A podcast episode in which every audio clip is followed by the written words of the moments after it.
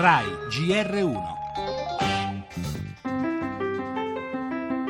garantire maggioranze omogenee alla Camera e al Senato e questo è il punto cruciale delle motivazioni della consulta sull'Italicum. I partiti contrari alla corsa al voto leggono nelle motivazioni della sentenza del 25 gennaio scorso sull'Italicum il via libera ad un nuovo confronto parlamentare sulla legge elettorale. Una legge elettorale chiara ed efficace ed omogenea fra Camera e Senato. Questo apre il capitolo di una discussione seria sulla legge elettorale.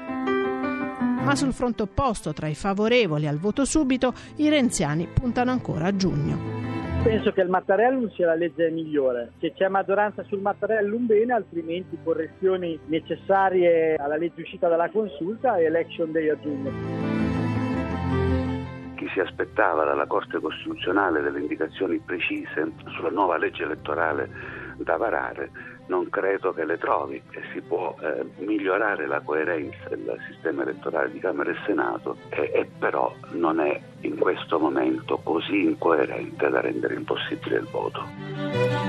E adesso provare a reintrodurre il Mattarellum e se non è possibile approvarlo andare al voto, come suggerisce Matteo Ricci, PD e Renziano. Oppure, ed è la posizione espressa da Paolo Romani di Forza Italia, aprire una discussione più ampia che porta inevitabilmente a spingere più in là il momento del ritorno alle urne.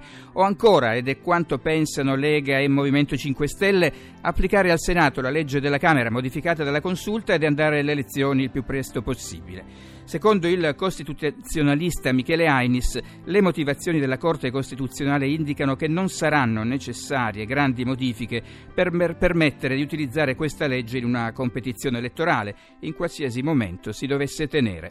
Di questo si discuterà molto nelle prossime ore e nei prossimi giorni, una discussione che in realtà per le forze politiche e per le loro componenti avrà sotto traccia altre questioni. Ed una di queste è ci conviene votare adesso o più tardi? In primo piano nel giornale ancora il bando degli immigrati musulmani negli Stati Uniti. La Corte d'Appello conferma la sospensione, Trump annuncia il ricorso, storica telefonata poi del presidente americano con quello cinese Xi Jinping, sentiremo tra poco.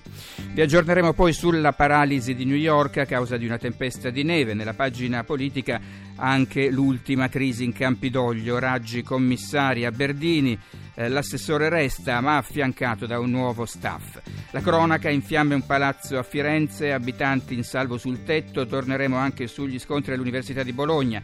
E ancora oggi il giorno del ricordo delle vittime delle foibe nei territori di Istria, Fiume e Dalmazia. Sanremo, nella serata di ieri anche l'appello di Mica contro le discriminazioni, questa sera la finale dei giovani e lo sport. Di nuovo il campionato, questa sera l'anticipo Napoli-Genoa.